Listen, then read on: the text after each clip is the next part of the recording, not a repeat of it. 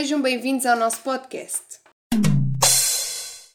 Neste programa teremos duas convidadas importantes para o público adolescente, graças à sua profissão. Está agora em linha uma blogger conhecida e admirada por muita gente, Maria Inês Tordo.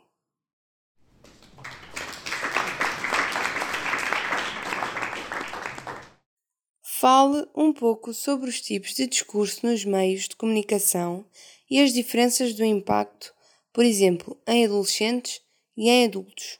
Olá Margarida, obrigada pelo convite, por me ter trazido aqui ao seu podcast. Um, as diferenças que eu vejo nos, nos meios de comunicação é, por exemplo, o discurso será uma base bastante importante, pois na maioria das vezes não conseguimos ver a cara da pessoa, ou seja, as reações. Se estivermos a comentar por escrito, creio que os emojis ou a pontuação são um bem bastante importante, pois demonstra como a pessoa se sente de forma clara. Existem derivados meios de comunicação, o telemóvel, o computador, a televisão, e em cada um, e em cada um deles há algumas diferenças também. No telemóvel, por exemplo, temos as redes sociais, que por sua vez são mais utilizadas por jovens, mas que também já existem pessoas mais idosas a tentar vingar nesta área. Devido a estarem longe da família, é importante manterem o contacto de alguma forma. Ou seja, funciona como escrita e audiovisual.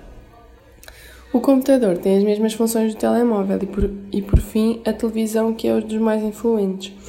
É lá que, por exemplo, dá o telejornal da noite e é bastante importante haver um discurso claro para que toda a população perceba o que se passa no país e no mundo. Os jovens não veem tanta televisão hoje em dia, pois preferem ver as notícias online, em sites de jornais e mesmo nas redes sociais, às vezes também tem algumas notícias por lá.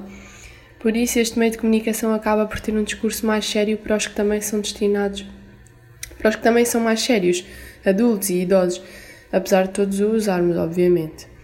Quais as vantagens e desvantagens da comunicação nos recursos digitais? Olha, Margarida, as vantagens e desvantagens do discurso nas redes sociais são, por exemplo, quando queremos transmitir alguma coisa para outra pessoa, sejamos nós bloggers ou o que seja. No meu caso, como blogger, tenho que ter muito cuidado para o fazer de forma correta e bastante clara, para que o receptor perceba a minha mensagem. Que neste caso o receptor são os meus seguidores e as pessoas, pronto, que talvez não possam não ser meus seguidores, mas que veem o meu trabalho. E consigam perceber e receber a mensagem de uma forma clara.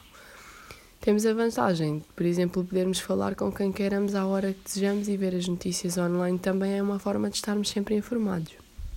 Ou seja, quando nós utilizamos os mídia, quando utilizamos o discurso nos mídia, uh, temos de perceber que imensas pessoas vão ver aquilo e nem toda a gente pensa da mesma maneira, ou seja, é importante que o discurso seja uh, claro, como eu já referi, obviamente, e, e também que sejamos objetivos naquilo que queremos dizer, não andemos ali muito a rolar à volta do mesmo, porque só vamos complicar as coisas e aquilo só vai ficar mais complicado para quem está a interpretar. Por isso acho que isso é, é, uma boa, é um bom ponto assente para que haja vantagens nestes discursos no, nas redes sociais e nos mídias, pronto. Depois, as desvantagens é basicamente aquilo que não deixa que a mensagem chegue clara ao, ao, aos receptores, que é o que nós chamamos de ruído e as más interpretações, a mensagem estar mal escrita, a pontuação fora do sítio, Uh, e assim não conseguimos perceber a clareza do assunto, entre muitas outras, como, sei lá, o Photoshop, as imagens serem alteradas, e, e depois isso faz com que haja imensas desvantagens a nível de discurso visual nos mídias. Porque se nós alterarmos uma, alterarmos uma fotografia, sei lá, de uma pessoa importante e metermos lá alguma coisa que, que a penalize, se aquilo rodar um pouco da internet é o suficiente para que as pessoas interpretem mal a mensagem. E não quer dizer que o discurso seja só escrito, mas também o audiovisual é bastante importante. Obrigada, Maria Inês, pelo seu testemunho. Obrigada eu, Margarida. É muito importante vir aqui ao seu podcast e responder a estas questões, porque isto realmente é um assunto bastante importante. Obrigada.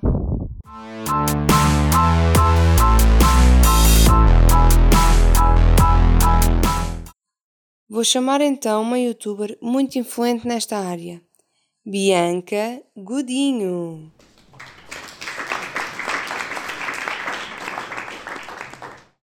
Bianca, está-me a ouvir? Sim, sim, Margarida. Seja bem-vinda. Obrigada. Está pronta para começar? Claro que sim. Então vou-lhe questionar sobre algumas coisas que o público se interessa. Vou-lhe fazer a primeira pergunta. O que a levou a ser youtuber e a falar sobre estes assuntos tão importantes para a sociedade atual? Então, eu comecei por ser influencer, tendo apenas uma conta no Instagram onde punha algumas fotografias e partilhava coisas do meu dia a dia. E esta, de facto, começou a ser bem sucedida, e eu percebi que as pessoas às vezes acabam por dar mais importância ao que os influencers lhes dizem do que ao que, por exemplo, ouvem nas notícias ou veem no jornal. E isto é um assunto que podemos perceber até pelas publicidades que vemos. Se apenas nos tentarem vender um produto e este estiver a ser patrocinado por uma pessoa famosa que gostamos, vamos ter muito mais atração e vontade de comprar o mesmo. Eu decidi ser youtuber, pois acho que é uma maneira mais engraçada e dinâmica de alertar as pessoas para certos assuntos que podem ser perigosos na sociedade em que nos encontramos. Obrigada, Bianca. Vamos para a segunda pergunta. Consegue dar-nos exemplos de como a literacia mediática muda de pessoa para pessoa? Bem, eu considero que a literacia mediática depende imenso da faixa etária e da escolaridade que cada pessoa tem, sendo que a literacia mediática é a relação entre a pessoa e a plataforma onde se procura a informação, obviamente que a nossa interpretação do conteúdo partirá do quão à vontade estamos com a página em que nos encontramos. Por exemplo, no meu caso, eu produzo um conteúdo mais destinado a jovens adultos e por vezes sou criticada por o meu conteúdo não ser adequado a crianças. O meu conteúdo não tem nada de mal, a não ser que não se iria enquadrar nas personalidades das crianças. É como quando vamos ao cinema ver um filme.